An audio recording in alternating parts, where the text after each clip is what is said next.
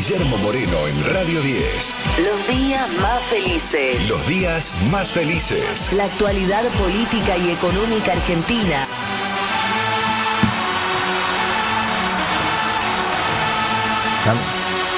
Lucía, ¿Cómo le va? pero gracias por venir a los días más felices. Ahora Este- son más felices. Este domingo. Claro que sí, una tarde hermosa, domingo de clásicos, estamos como queremos. Y antes de los clásicos, porque entonces no hay ningún inconveniente. Los muchachos primero escuchan el programa y después. Claro, Y después los días más felices, algunos será para algunos y otros no será. es verdad, pero este programa va a ser un clásico también. Este programa va a dar que hablar. Yo creo que Porque, ¿sabés qué pasa? El peronismo tiene esas cosas tan particulares. Mira, yo vengo de, de las vacaciones, a que me las tengo en Mendoza. sí. Ajá. Eso no te lo conté nunca, ¿no? No, no, no. Vos sabés que me, mi segunda esposa le digo, ¿y dónde vacacionar? Donde vos quieras. ¿Te gusta el mar? Me encanta el mar. Las primeras vacaciones que tuve con ella fue en el mar. ¿Y después? No, y después en la montaña, nunca, Nunca más. más. Era mentira. Era mentira. Te compró la primera vez. Era, era mentira. O sea que nunca más, salvo alguna que otra vez, estuvimos en el mar. Estuve de vacaciones en Mendoza. Difícil para el peronismo, ¿eh? Es difícil. Pero hicimos cuatro actos extraordinarios. y San Juan, y, Santa, y, Sa- y San Luis, vos no sabés lo que fue. El peronismo está volviendo. Y ayer escuché un pibe. El padre, el padre es conocido, hace, hace cómics en. Es un cómico de la comunidad judía. Y el pibe estaba en un reportaje de una periodista grande que. Y el pibe le decía, ¿sabe qué? ¿Sabe qué es lo que va a hacer la Argentina? ¿Qué? Peronizar el mundo. Ah, muy bien. Y le dice, no importa el trigo, todos tienen trigo, no importa el maíz, todos tienen maíz, no importa la soja, todos tienen soja. ¿Sabe qué no tiene el mundo?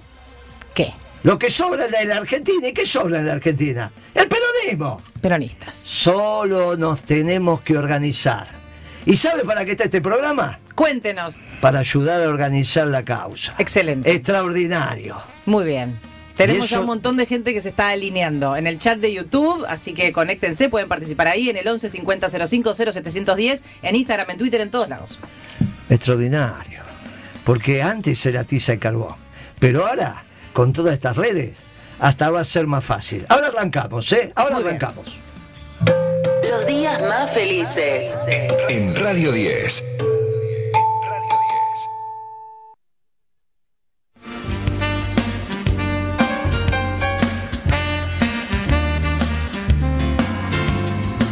Ahora, ¿sabes qué, Lucía? El viernes empezó a pasar algo, el viernes después del mediodía, ¿eh? empezó a pasar algo que imaginamos que podía pasar, pero que nunca llegamos a pensar de verdad que iba a pasar.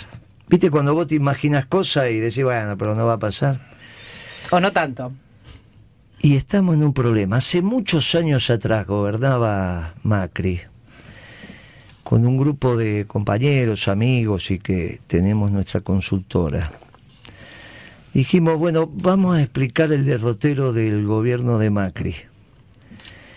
Y entonces empezamos a decir, nosotros hemos vivido crisis.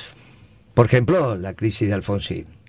Bueno, a mí me tocó vivir la de Malvinas, o la del 78 ya como soldado, ¿eh? la guerra con Chile como soldado, porque dice, yo fui el último que hizo la colimba con 21 años, ¿sabías eso? No, son muy jovencita.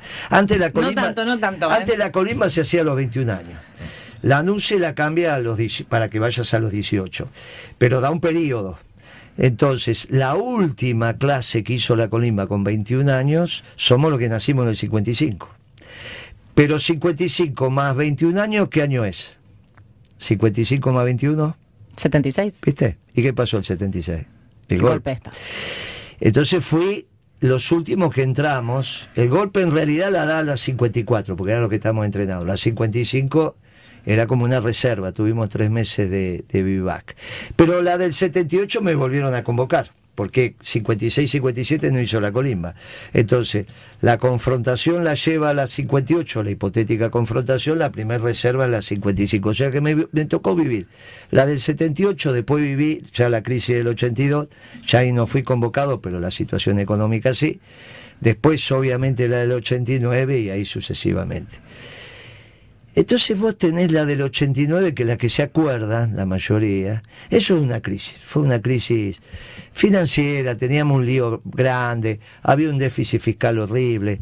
Lo que hacía Alfonsín era financiarlo con emisión. Ya no se podía endeudar más, ya la baña se había ido del gobierno porque decía que era un festival de bonos, bueno, todo un lío.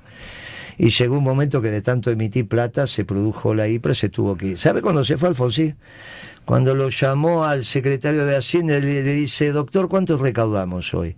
Y cuando vos estás en, en- en que se te acelera la inflación, lo primero que dejás de hacer es pagar los impuestos. Entonces del otro lado le dijeron, ¿sabe qué, presidente? Que no recaudamos nada. Y entonces, y entonces se tiene que ir. Y se fue. Porque ¿cómo no va a recaudar? Impo- imposible, como cualquier negocio que no abre caja. En este caso, el Estado que no recauda, el presidente se tiene que ir. Eso fue una crisis. La otra que nos acordamos es la del 2001, porque ahí no era un tema fiscal, era un tema del sector externo. Te quedabas sin dólares, ¿viste la famosa restricción del sector externo? Te quedabas sin dólares. Y claro, con el uno a uno era difícil exportar, era muy fácil importar, y, llegó un momento que te quedaste sin dólares. Eso se llama quedarte sin dólares crisis del sector externo. ¿Viste? Crisis fiscal cuando no recaudás y gastas mucho. Y crisis del sector externo cuando ya casi no vendés, compras mucho al mundo y te quedás sin dólares. ¿Se entiende hasta ahí? Se entiende perfecto. Pero dijimos, ¿sabes que con Macri vamos a tener la misma situación, pero en el mismo tiempo y lugar? Entonces no dijimos que es crisis, porque crisis más crisis es una supercrisis. Sí. Y entonces le empezamos a decir a los argentinos, cuidado, que vamos a una supercrisis. Y lo dijimos en el 17. Y en octubre del 17, Macri gana la elección. La de medio término. ¿Te acordás que le ganó, le ganó a Cristina? Una Bullrich, un Bullrich, que, se- que estaba, le ganó a Cristina.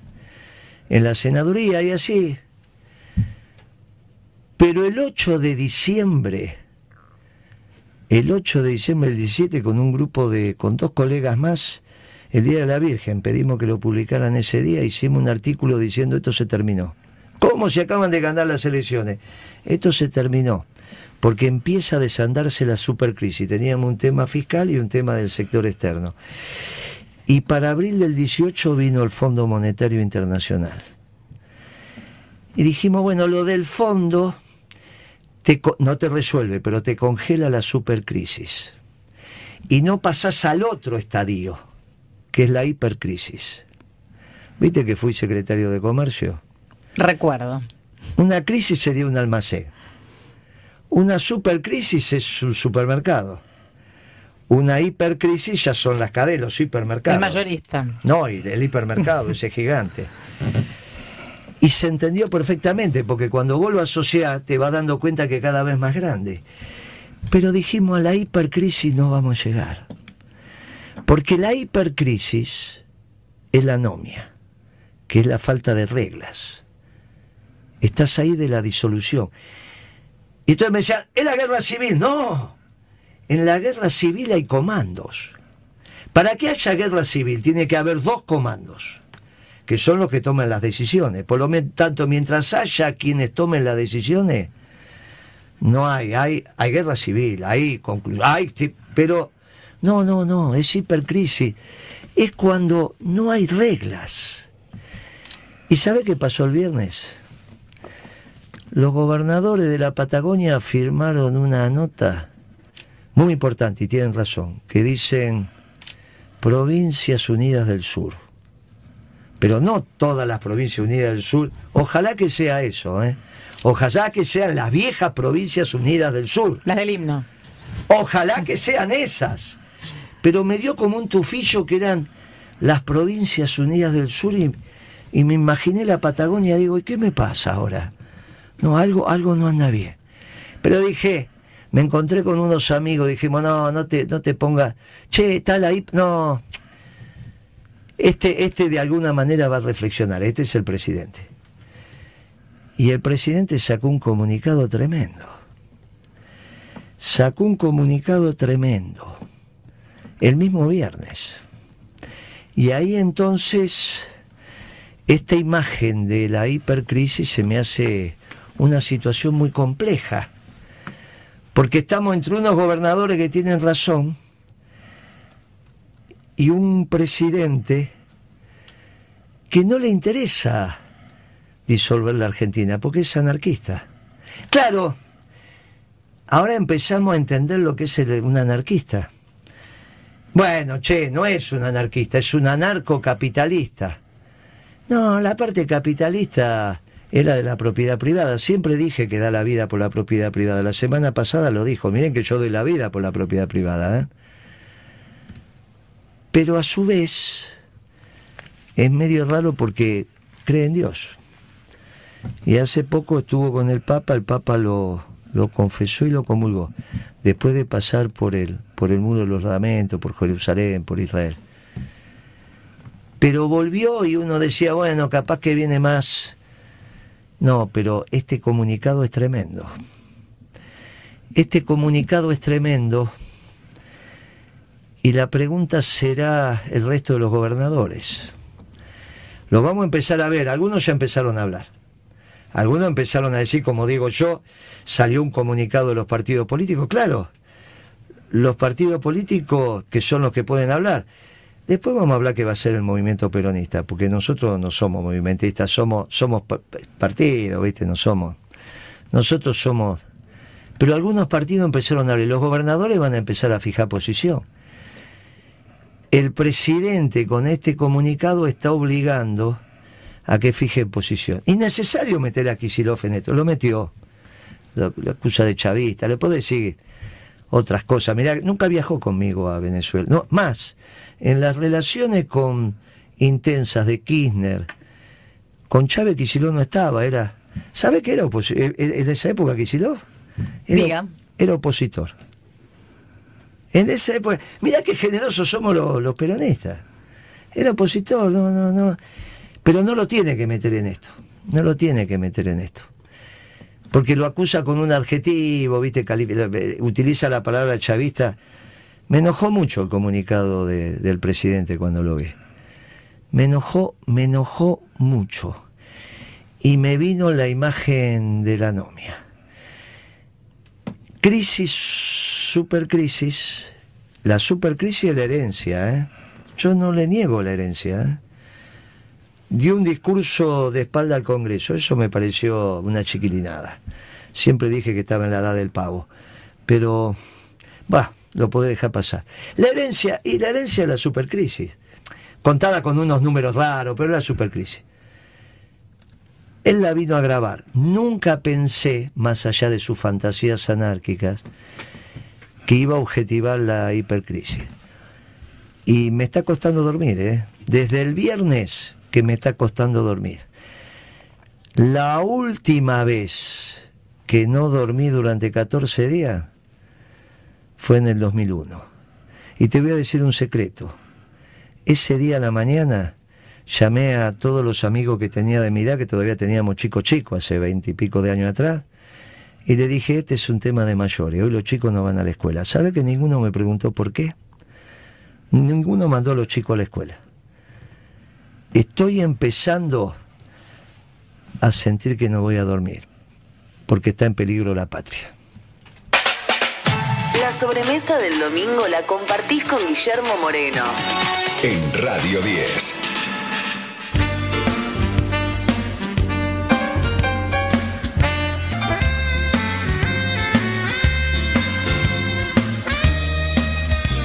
Seguimos compartiendo el domingo aquí en los días más felices. Pueden comunicarse al 11 50 05 0710. También los leemos en el chat de YouTube, en Instagram, en Twitter, en todos lados. Por acá tenemos mensajes ya de la gente que se va comunicando. Santiago desde Tucumán dice: La única verdad es la realidad. Los días más felices fueron con Moreno en la secretaría.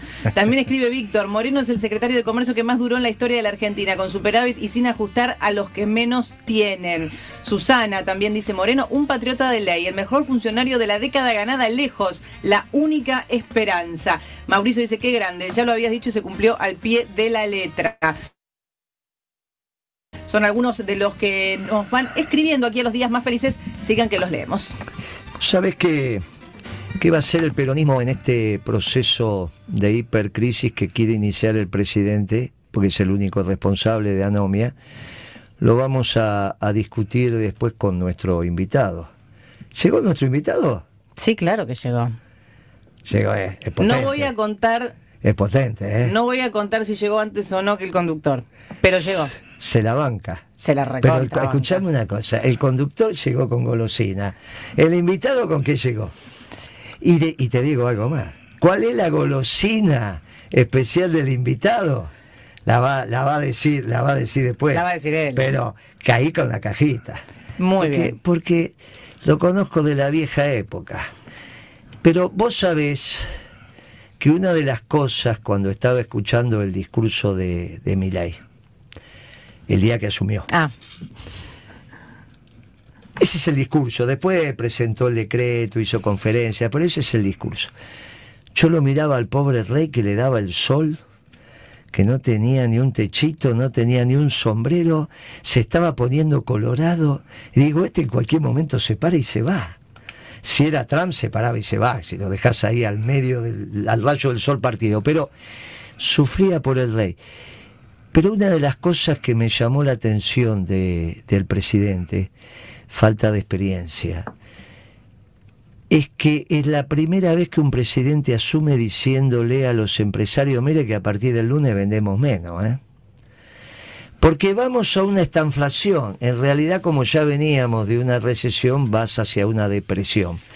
Depresión no es un concepto, también es un concepto psicológico, pero es un concepto económico es la recesión cuando se agudiza. Viste que dijimos supercrisis, hipercrisis, la depresión sería la recesión agudizada. Entonces tiene un nombre técnico que es depresión económica. La última fue en los 30.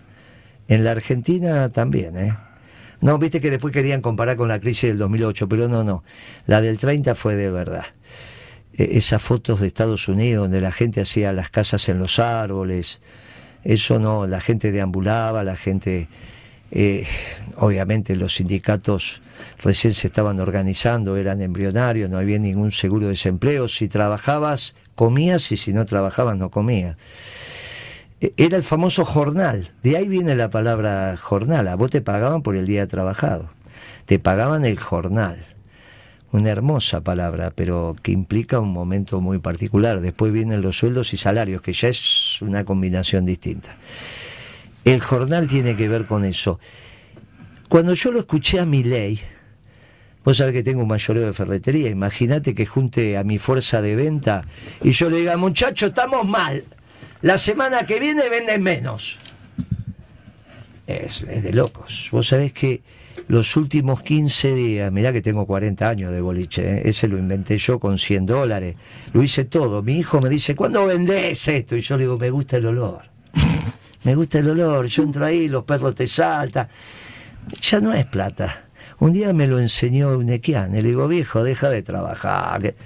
Me mira, el único momento que no se reía un equián, sentado en el sillón enfrente, me dijo, ¿en serio, Moreno, vos pensás que trabajo por la plata? Y lo miré y le dije, no, si la tenés toda no necesitas, trabaja porque te gusta. Y, yo de a poco lo voy alcanzando, porque él siempre está en la misma edad y uno va envejeciendo. Cuando yo lo conocí, él ya era mayor y yo era un pibe. Ahora yo ya soy mayor y él sigue siendo el mismo. Y me doy cuenta que eso es verdad. Y mis, mis hijos dicen, bueno, imagínate que hace 15 días, las dos últimas semanas, no esta que terminó el viernes, yo vendí menos 70, o sea que vendí el 30, nunca me pasó. Un negocio de 40 años con 600 clientes, 60 proveedores, un equipo de venta que ya nos conocemos, vendió el 30%. Eso significa que para recuperar la normal tengo que multiplicar por 3. Porque no es que subo el 70, ¿sabes eso? Que no es lo mismo el 70 de arriba para abajo que de abajo para arriba, ¿no? Si vos tenés 100 y te saco el 70%, te queda 30. Sí, señor. Pero si yo tengo 30 subiéndole el 70%, llego a 51 Para llegar de vuelta a 100 tengo que multiplicar. Mirá cómo me mirándole del otro lado. Están está, volviendo a la secundaria. La primera me dicen que sí. Claro, no está de más, no está de más. Porque en realidad no es lo mismo el 70 del número grande que el 70 del número. Entonces, bueno, subís el 70 y volvés al 100. No, tengo que multiplicar por 3. Entonces, Imagínate que yo hubiese juntado al equipo de venta y le decía, bueno, che, no estamos vendiendo nada, así que el lunes arrancamos vendiendo menos. Pero es una cosa de loco lo que hizo. ¿Qué le pasó a mi ley? Que si vos vendés menos, lo primero que haces es recaudar menos. Claro, en diciembre todavía se estaba instalando. ¿Cómo funciona lo de los impuestos? Vos vendés en diciembre y tenés la recaudación de lo que vendiste en diciembre en enero, porque no pagás al otro día el impuesto. Lo que recaudaste en enero era lo que vendiste en diciembre, con las fiestas. Malo bien estaba mi ley, pero más o menos anduvimos. 10 días de Alberto, no vamos a hablar de Alberto, ya está.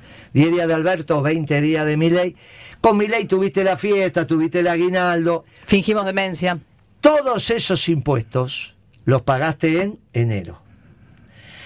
En febrero es lo que vendiste en enero. La recaudación de enero, de febrero, es la que vendiste en enero, ya es pleno mi ley. Y empezaron a aparecer los números de la recaudación en febrero. No es normal que te los pongan, pero aparecieron. En un, en un medio aparecieron en el IVA estás con 40% abajo. 40% abajo es que vos vendiste 100, recaudaste 100, perdón, y ahora estás recaudando 60. O sea que para volver a la normal tenés que aumentar más del 55. Y más también. Es un lío si vos recaudás, no, más de 60, porque 6 por 6, 36, tenés que recaudar 40, 65, no 55, 65. O sea que bajás 40, pero tenés que subir 65. Claro, bajar un 40%, en febrero los números le van a dar horrible. Al darle horrible los números, sacaron pecho con un superávit trucho que habían hecho en enero porque recaudaron los impuestos que los empresarios pagando, pagaron de la venta de diciembre, pararon la obra pública, las jubilaciones no la actualizaron, las, las pensiones tampoco. No le pagaron a Camesa. ¿Sabe quién es Camesa? ¿La distribuidora de? Te cuento lo que es Camesa. Es una cosa tremenda lo que es Camesa. Porque Viste que la electricidad vos la prendés, vos te levantás y prendés el velador, la luz del baño. Ponele que tenés un horario normal de trabajo. No, no tengo. Con más razón prendo la luz. Me levanto a las 4. Bueno. A las 4, vos sabés que a las 5 empieza. Porque la normal, ¿qué significa? ¿Qué es lo que hace la mayoría de, lo, de la gente? Si vos tuvieras una fábrica de camisas, hay muchachos como nuestro invitado que pesa 120 115 por lo menos. Ahora después le preguntamos. Y tenés muchachos como Moreno que pesan 74, 75. La mayoría, ¿cuánto pesa de los hombres? 80. Bien, entonces, ¿cuántas camisas, qué talle de camisa vas a hacer? Más cantidad. M. Que es la de 80. Claro. Muy bien, esa es la normal. ¿Viste cuando te dicen la normal? Y la normal porque en la sociedad los que más o menos están alrededor de la normal. Entonces, la gente que tiene un trabajo dentro de lo normal, a las 7, 6 y media, empieza a prender la luz. Pero si vos prendés la luz y todo prende la luz, es más consumo. Pero si hay más consumo, tienen que prenderse las máquinas, porque no están todo el tiempo prendidas. Hay unas que sí, por ejemplo, la tucha. Pero la hidroeléctrica empieza a largar más agua, vos la regulás. Y las más fáciles son las térmicas porque las térmicas significa que hay gas, o hay fuel y hay gasoil. Tardas una horita, ¿eh? porque esa máquina que toma velocidad no es que le das y arranca, que son máquinas muy grandes. Generan, entra una energía, gas o agua o energía y salen electrones, estos que están acá. Y entonces hay una empresa en la Argentina que se llama Camesa, que es la que le dice a cada empresa generadora, che, mandame electricidad que me hace falta, porque te levantaste vos y prendiste la luz. Y con vos se levantaron un montón, empiezan a prender la luz, empieza los secadores de pelo, esto, aquello, blum, blum, blum, blum, blum. Y entonces hay una empresa que va ordenando a las empresas generadoras cuando prenden las máquinas, ¿se entiende? Sí. Pero esa empresa junta plata junta la plata que le dan la distribuidora, les paga a la generadora. Ahora resulta que como el Estado no le dio los subsidios, esa empresa no le pudo pagar a la generadora. Si mi ley le hubiese dado los subsidios a esa empresa, no tenía superávit. Olvídate los jubilados, la obra pública y bla, bla, Solo bla, eso. bla. Solo por eso. Era trucho ese superávit, ¿no? ¿Y sabe qué le pasó en febrero? Recaudó menos. Y como recaudó menos y va a recaudar menos, le volvió el déficit. Y si le vuelve el déficit y encima afuera, lo que vendemos afuera, no le está yendo bien, ¿eh? no le está yendo bien. Estamos en supercrisis. No lo resolvió, agudizó. Y encima ahora hizo ese comunicado el viernes para pelearse con los gobernadores. Ay, Milei, Milei, Milei. La sobremesa del domingo la compartís con Guillermo Moreno. En Radio 10. Hasta las 5. Guillermo Moreno hace Los días más felices.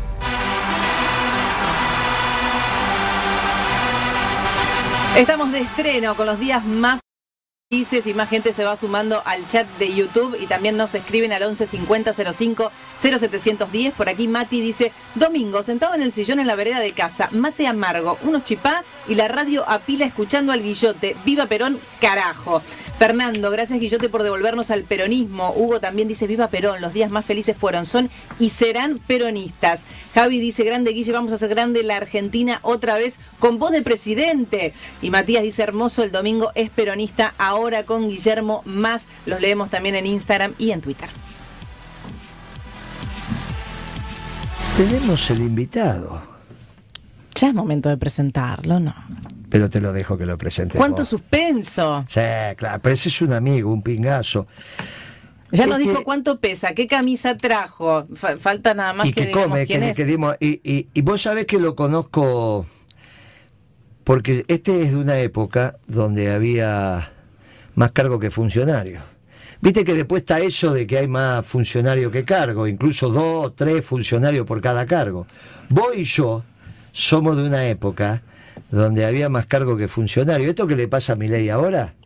Nos pasó a nosotros, ¿eh? hubo bastante tiempo donde no pudimos, porque había un muchacho que se llamaba Escribano, que era el director de La Nación, que hizo un artículo que dijo, el- la Argentina se dio gobierno por seis meses, después que ganó Kirchner.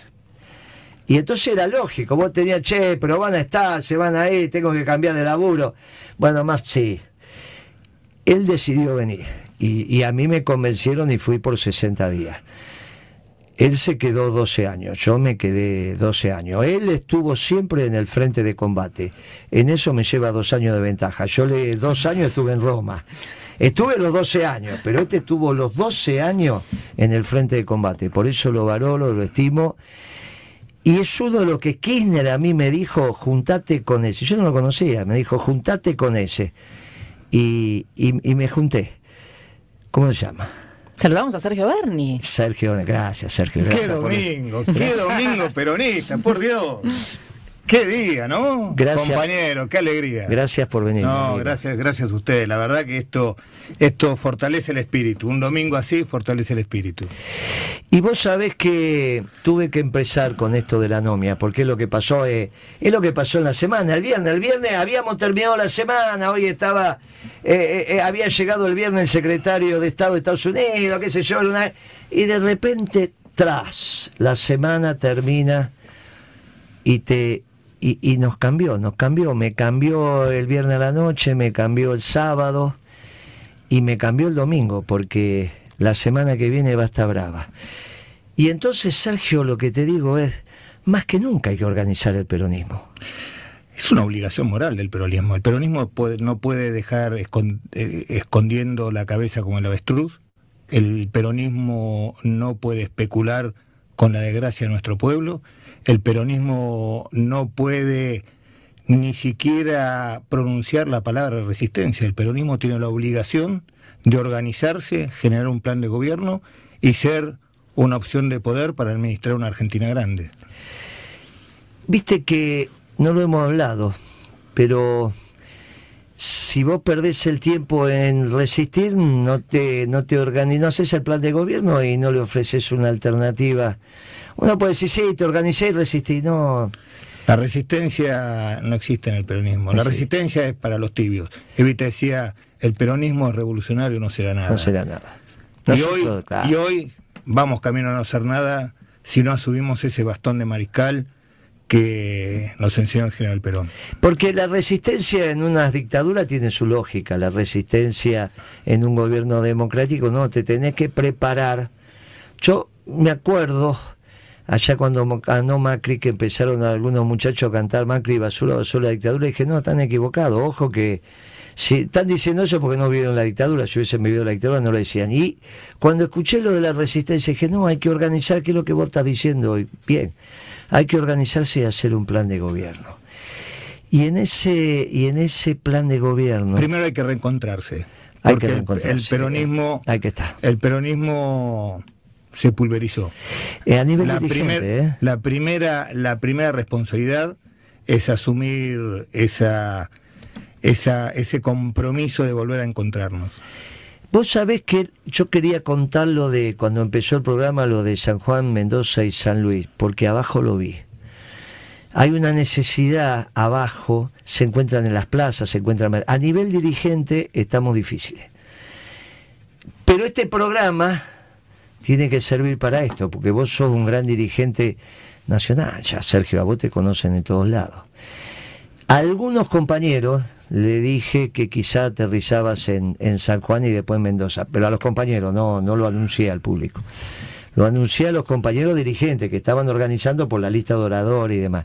Y no sabes lo feliz que se pusieron. Sos un dirigente nacional, sos un tipo muy querido, porque sos un tipo que pones el lomo. En el peronismo el que pone el lomo es un tipo que ya se lo mira distinto. Yo te tengo que agradecer que hayas puesto el lomo en nuestro gobierno y bueno, te correspondió ponerlo en el gobierno anterior y lo pusiste, yo te vi. Por eso sos valorado por los compañeros. Nos estamos empezando a encontrar quizá, lo, quizá esta charla entre nosotros tiene que ver con eso. El organizar las ramas del movimiento es muy importante. Cuando yo era chico, cuando ingresé al peronismo, a los 14 años, eran tres ramas. Era la rama sindical, era la rama política y la rama femenina. Es la rama femenina. La rama femenina tenía un código de conducta para las unidades básicas femeninas. Eso sí que no lo sabe. Eso la... en la rama, en el código de conducta, ¿sabe qué decía?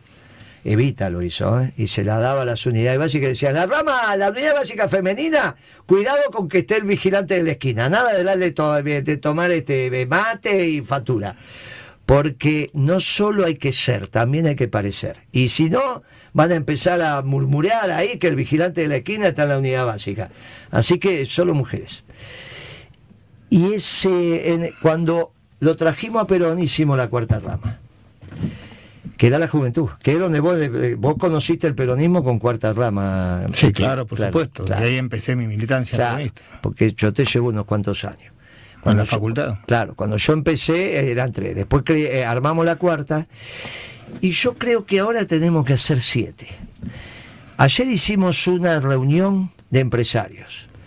Decenas y decenas de empresarios que no vienen a pedir un descuento de IVA, que les compré el ingreso bruto. Eso para eso están las gremiales empresarias. Que nosotros no nos planteamos hacer una gremial empresaria, es una rama, la rama de empresarios peronistas, que son los que empiezan a pensar el país como empresarios. Porque cuando el dirigente sindical, o el dirigente joven, o el dirigente, la dirigente femenina, piensa el país, piensa el país, piensa desde su especificidad el país. Nunca habíamos podido armar la rama de empresarios peronistas. Y la empezamos a armar, había decenas y decenas, nos quedó chico el lugar. Y todos hablando del país desde ellos como empresarios, no el país para ellos, es pensar el país como empresario. Cuando vos pensás el país como empresario, el otro como joven, el otro como sindicalista y así, tenés la mejor decisión. La otra que es una realidad, es que hoy, te, hoy eh, eso que sacó la UCA del 57% de pobre es en mitad de enero. Hoy ya estás en febrero. Ese 60 se transformó en 70, ¿eh? en el entorno del 70.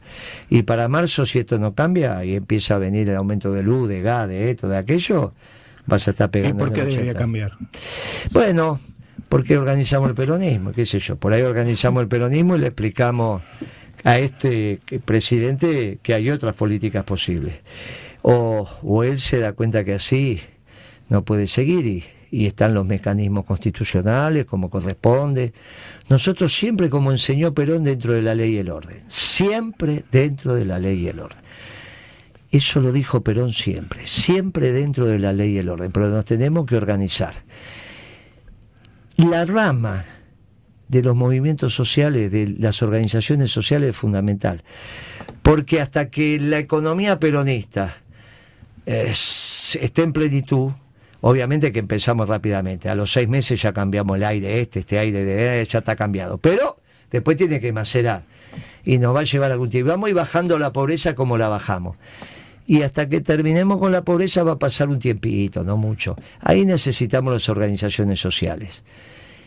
Pues sabés que en el, en, el, en el Ministerio de Desarrollo Económico, que se va a llamar Ministerio de Trabajo y Desarrollo Económico, porque el centro de la economía para un peronista es crear trabajo, como decía el general Peor. Gobernar es generar trabajo. En el sector privado eso lo decía Perón todo el tiempo, todo el tiempo. Entonces, gobernar es crear trabajo. Entonces se va a llamar Ministerio de Trabajo y Desarrollo Económico. Y una Secretaría de Desarrollo Económico va a ser de microempresas y pequeñas empresas. Y las organizaciones sociales han creado expertos en el diseño de economía, de, de planes para, y, de, y de hechos que tienen que constituir y fortalecer a las microempresas y a las pequeñas empresas, al margen de su razón social.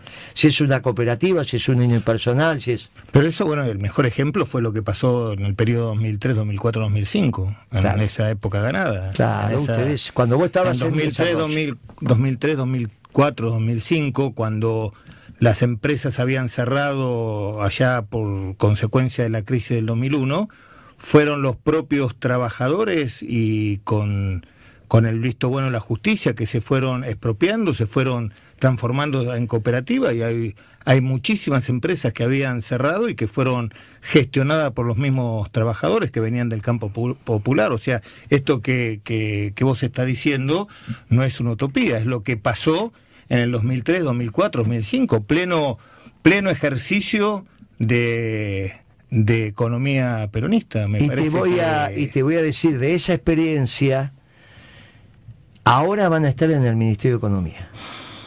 Porque el centro de la acción social también tiene que ser para crear empleo. Entonces van a estar generando la política económica peronista. Y eso se va a llamar desarrollo económico. Trabajo y desarrollo económico. Ahí tenemos otra rama del peronismo. Y sabes qué, mi querido amigo, vos de lo que hablas sabés. Pareciera, pareciera. y la verdad que con el tiempo le han dicho, no, este Moreno hay que reconocer que de comercio sabía, de economía. En el peronismo siempre cada uno habló del tema que sabía. No había globalizadores, estos que hablan de cualquier cosa. Y lo que nos pasó que empezó a perderse el cultivar el conocimiento. Entonces tiene que haber una rama de técnico y profesional. Eh, el conocimiento no es pasar por la universidad para el peronismo. ¿eh? La universidad te da información. El conocimiento te lo da la vida. Entonces, ¿sabe qué decía Milton Friedman de un economista? Le preguntaron un día a Milton Friedman, ¿y cuándo uno termina de saber bien economía? Dice, mire, para saber bien no sé creo que uno se muere sin saber mucho. Pero para saber algo, 15 años de graduado, caminando la calle. O sea, caminando la calle. Por eso hubo dos ministros de Economía que cuando se designaron eran muy jovencitos, que yo le dije, sobre todo en el primero, que, está ahí, algún día vamos a conversar, que doctor le dije a Cristina, pero tiene treinta y pico de años, Cristina. No sabe la diferencia entre un remito y una factura este chico. Y me miraba así como me está mirando vos. Bueno, le digo, está bien. Eh, eh, no te conté esa anécdota. No. Viene, viene Lustó, viene Lustó, porque yo estaba con una historia con el banco, con el banco Río por unos bonos. Pero ¿viste? fui testigo de esa.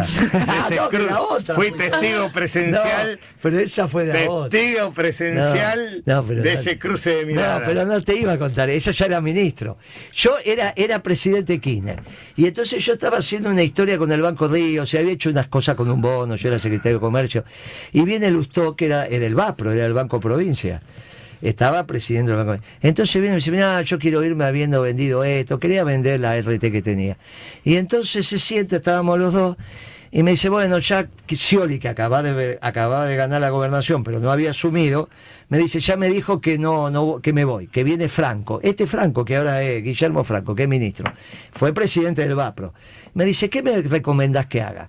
Entonces yo lo miré a Lustó y le dije, vos sos rubio, vos sos alto, tenés ojos celestes, hablas bien. Todas las mujeres van a decir, qué bien que este chico, qué bueno vas a ser un extraordinario ministro de Economía. Y el tipo sacó pecho. Le digo, cuando tengas 50 años, lo que tenés que ir a laburar el sector privado. Tenés que ir, yo te consigo, ser gerente, por ahí, ¿quién no va a querer tenerte a vos? Andá 13, 14, 15 años después vas a ser el mejor ministro de Economía de la Argentina. La próxima vez que lo vi era en Olivo. Ya era ministro de Economía, ya Alberto lo había convencido a Cristina para ser ministro de Economía. Lo vi, lo saludo y me, di- me dijo, no te pude hacer caso. Bueno, voy a trabajar para que vos seas el mejor ministro de Economía que tuvimos. Pero ¿sabes qué? Que nunca vas a saber economía. Y nunca supo economía, no sabe. Porque no trabajó en la actividad privada. Víctor Friedman te decía, hay que caminar 15 años la calle. Vos no podés salir de la facultad y pensar que sos eh, director, subsecretario, secretario. No sabes nada.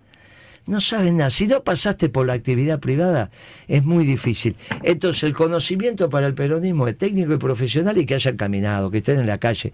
Y el peronismo, cuando se habla de lo que. eh, El que habla sabe lo que habla, hace silencio. Esto es extraordinario. Y esto es lo que me gusta. Siete ramas.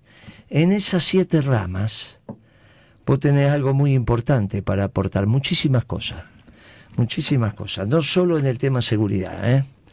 tenés para el tema defensa, tenés para el tema salud, tenés mucho para aportar. Vos sabés que yo no estoy muy convencido de que el ministro tenga que ser un médico que sea el mejor médico, sino que sea un médico que sepa lo que hacen los médicos y que sepa administrar.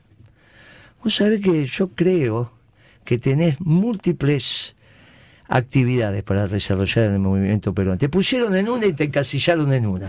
Y que la verdad, durante toda Y mi nadie- estadía. Sí, no, pero nadie sabe que tuviste en desarrollo social. No, muy y nadie, poquito. y nadie sabe que estoy a cargo de la salud en la provincia de Santa Cruz, ¿viste? en la coordinación con los hospitales, ¿Viste? era, era el director del hospital más austral que tiene la Argentina ¿Viste? continental. ¿Viste que y, no me equivoqué? y en realidad en el 2001, en el 2003 cuando Néstor Kirchner me convocó para venir, era por esa por ese trabajo que veníamos haciendo por sobre todas las cosas en salud. Hoy cumpliría años. Hoy cumpliría años. Ah, Néstor. ¿Tenés alguna anécdota? Contame, contame una. Miles, miles, de Dale. anécdotas, miles, miles, miles, miles. Una que se pueda contar. Miles, todas, pero yo recuerdo, estábamos hablando de la crisis 2001, en esa época, eh, cuando fueron las los sucesivos presidentes y que parecía que si Dualde no asumía iba a haber una elección anticipada.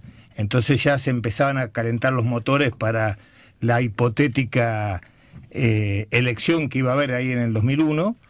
Y en esa, en esa oportunidad entro al despacho de- del gobernador, era el gobernador de la provincia de Santa Cruz, abro la puerta, estaba exultante. Estaba, pero exultante, ¿eh? exultante. Sonrisa de oreja a oreja. Estaba con una revista en la mano, como si fuera esa revista de noticias. Y estaba en- un- mirando una página donde eh, estaban las encuestas para esa posible elección del, del 2001. Obviamente la, la encabezaba este, el innombrable. Sí, ¿no? claro, sí, sí, sí, sí. Sí, Seguido por Carrió. Sí, claro. Después venían 4 o 5. Después venían el ítem no sabe, no contesta. Y abajo venía Néstor Kirchner 2%. claro. estaba exultante. Entonces me mira y me, me da la revista y me dice, mira, yo no entendía de qué se reía. Entonces lo miro así y digo, ah, la puta, ya somos gobierno. Entonces me saca la revista así enojado, me dice, no, es que sos un pelotudo, no entendés nada, mira, este tiene tanto imagen negativa, este tanto imagen negativa, este tanto imagen negativa. Mira, nosotros no tenemos imagen negativa. Con esto somos gobierno. Y fue gobierno. Y fue gobierno. Y fue Así gobierno. que Entendía. Entendía y bastante, ¿no? Y hacía escuela, por sobre todas las cosas hacía escuela. ¿Y tu anécdota? Vos sabés que yo tengo eh, mis boletines son de asistencia perfecta. Mi vieja no me dejaba faltar ni que no faltaba, no faltaba. Pero esa historia que te criaste, yo no, no, no me acuerdo de haber faltado a mi negocio, por ejemplo. He estado enfermo y demás, pero voy, voy, voy. Y nunca había faltado a la gestión, nunca, nunca, nunca. Y un día estaba, pero muy engripado, ¿viste? Cuando ya no te podés levantar. Y digo, no voy a faltar, pero en vez de ir temprano, en ese momento entramos ocho, ocho y media, digo, bueno, me, me quedo hasta las 11. Llamo y digo, no, chica, no puedo, tengo que dormir más. ¿Viste cuando estás muy engripado? Vivía solo en esa época. Me había separado, vivía solo, todavía no estaba con Marta. 8 y 45, 9 me suena el teléfono. Era el, eh, eh, el secretario del presidente que después fue concejal y que, de- está en el interior de la provincia de Buenos Aires. De Anteojito, no me Sí, acuerdo. alto. Alto. Me dice, Diputado provincial. Claro. Y me dice, Moreno, ¿dónde está? Y yo qué le voy a decir, estoy en la oficina. La oficina era lo que hoy es el Centro Cultural Kirchner. ¿no? Y no le iba a decir, estoy engripado, ya estoy en la oficina. Bueno, venga que el presidente lo quiere ver. Y yo estaba en la cama, me tenía que bañar, afeitar, yo vivía en la boca. Bueno, salté, fui, pero por más que te afeitás, qué sé yo, cuando estaba yendo me vuelve a llamar, che, pero no, pero estaba, bah, llego. Estaba Kirchner mirando por la ventana, viste que tenía una ventana que siempre miraba el tipo. Y estaba con los dos dedos acá en el cinturón, viste que se paraba así como... Y yo entro por la puerta y me dice, venga, venga, venga que le quiero preguntar una cosa. Me acerco y me dice, dígame, me dijeron que de Racing usted. Sí, soy de Racing. Simeone, tiene que volver a jugar a Racing. Le digo, eso es vital, le digo, es que vuelva Simeone. Y la verdad que tenía que ser una reunión urgente, ahora, ya. Porque cómo íbamos a demorar una hora más para preguntarnos si Simeone tenía que... Todo eso se lo dije. Le digo, ¿algo más? Ya me iba. Me dice, sí, quiero el cargo. ¿Cómo no? Le doy la mano, le digo, fue un honor trabajar con usted. Al mediodía tiene la renuncia, voy, levanto todo. Y ya le doy la mano de vuelta y me voy. Me dice, venga para acá. ¿Qué le pasa ahora? Mire que ya no hay el jefe. Me dice, me dice que le tiene miedo a los empresarios. Uh, le tengo miedo. Bueno, bueno, deje de joder. Vamos a hacer un arroque con Sala. ¿Vos te acordás que Sala era el que hacía el acuerdo de precio? Empiece a hacer esos acuerdos de precio que hace Sala. Sala a ir en su lugar y usted venga para, para hacer los acuerdos. Le digo, por esa secretaría tiene un nombre que es una porquería. Se, se llamaba Secretaría de, Coordinación Técnica, de Regulación de la Economía, Defensa de la Comercio. Digo, nadie entiende nada. ¿Y qué, cómo se va a llamar? Y, pongámosle Secretaría de Comercio. Haga lo que quiera. Bueno, listo, Secretaría de Comercio, me voy. Cuando me dice, "Muy bien, vuelvo yo. Dígame, ¿cuánto quiere de inflación? Ya teníamos tres en el 2006, ¿eh? Me dice, ¿cómo cuánto quiere de inflación? ¿Y ¿Cuánto quiere? Si no, ¿cómo va a saber si soy bueno o malo? 11, me dice. Bueno, ¿cómo no? Me voy. Llego al picaporte, voy a abrir, me dice, venga para acá. Bueno, ya de vuelta el jefe, voy. Me dice, ¿y qué ahora qué le pasa? Me dijo muy rápido, 11. Quiero 10. Así será. En el 2006, con todo ese, lo, de, lo que están truchando del INDEC, que dice, qué sé yo, 2007. 2006, con toda esa bebacua, con todo eso, le pusimos 9.8. 9.8. El tipo no le gustó que le dijera 11, le dije muy rápido, sí, no, 10. El tipo sabía conducir, ¿eh? Sabía conducir. Sabía sacar lo mejor de cada uno. Porque el presidente, a diferencia de lo que piensan todo lo que nos está escuchando, no es experto en nada. No es el mejor en nada. ¿Sabe que sabe el presidente tomar las decisiones y no equivocarse? No es el mejor en seguridad, no es el mejor en tiro, no es el mejor médico, no es el mejor economista, no es el mejor en nada. Es el mejor que toma las decisiones y no se equivoca. ¿Sabe cuándo es presidente y el jefe? Cuando vos ves que toma decisiones contrario a lo que vos pensás y tiene razón. ahí se hace jefe. Si no es solo presidente, si el presidente gana la elección de presidente, cuando no se equivoca, ahí se transforma en jefe. Y este arrancó como presidente y se transformó en jefe. Feliz cumpleaños para él hoy, ¿no? Sí, claro, por supuesto. Lo extraña, ¿no? ¿Y qué te parece? Sí, sí, lo extrañamos. Lo extrañamos porque el peronismo se quedó sin jefe. Capaz. Desde el año 89 trabajé con él. Ah, claro.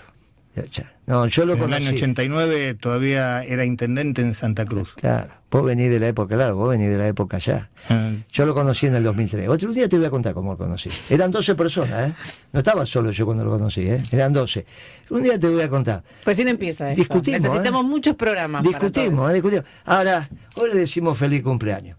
Yo no sé vos, pero vos sabés que yo le juré ahí en el, en el, en el ataúd que la, que la iba a cuidar. Hasta el último día de mandato. Terminó el 10 de diciembre. Pero hasta el día, último día de mandato, yo se lo juré, ¿eh? Y me llama Cristina y me dice, ¿por qué no está así estoy? No estoy ahí donde está. Entonces yo fui con mis compañeros. Hice la cola y entré. Me dice, bueno, venga. Y yo le juré ahí, estaba con anteojos negros, vos también nos estábamos llorando todo. ¿eh? Se fue un grande, lo extrañamos y es el último jefe. Ahora se cumplirá la que dijo Perón.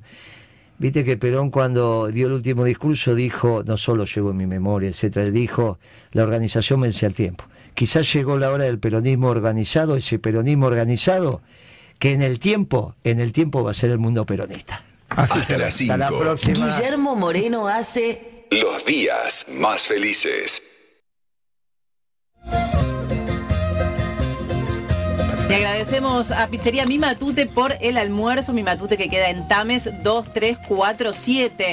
En la operación técnica estuvo Robertino Ríos, la producción a cargo de Julia Andrés, la edición de Marcelo Stacchiotti en redes, Manuel Luquetti y Frank Gauna, streaming a cargo de Luca Grancela, la coordinación de Cristian Carballo y la dirección general de Sebastián Pedrón. Tuviste bárbaro hoy, ¿eh? No quería ser cómo, menos. yo no sé cómo hacer para hablar sin respirar. No entiendo, no entiendo cómo hacer, no sé cómo hacen para hablar sin respirar. ¿Qué eso les enseña? No, respiramos, respiramos. pero- Impresionante. Bernie, un fenómeno, ¿eh? Me emocionaste con del 89 y las anécdotas. ¿eh? Me Sí, emocionaste. claro, 89, 35 Me emocionaste, años. me Vos emocionaste. juraste hasta el último día de gobierno, yo juré de por vida. Claro. Está bien, te lo valoro. Te lo valoro, te lo valoro. Yo le juré cuidarla, no, no muchos lo saben eso, ¿eh? Cuidarla hasta el último día de gobierno. Y vos juraste por vida, te entiendo. Y está bien lo que hiciste. Los días más felices fueron, son y serán peronistas. Solo para el pueblo argentino, no, no vamos a ser egoístas. Los días más felices fueron, son y serán peronistas para todos los pueblos del mundo. Y ese día, tu juramento, ese día tu juramento, ya está. Cuando el mundo sea eh, peronista, se terminó tu juramento. Cumplimos. Cumplimos.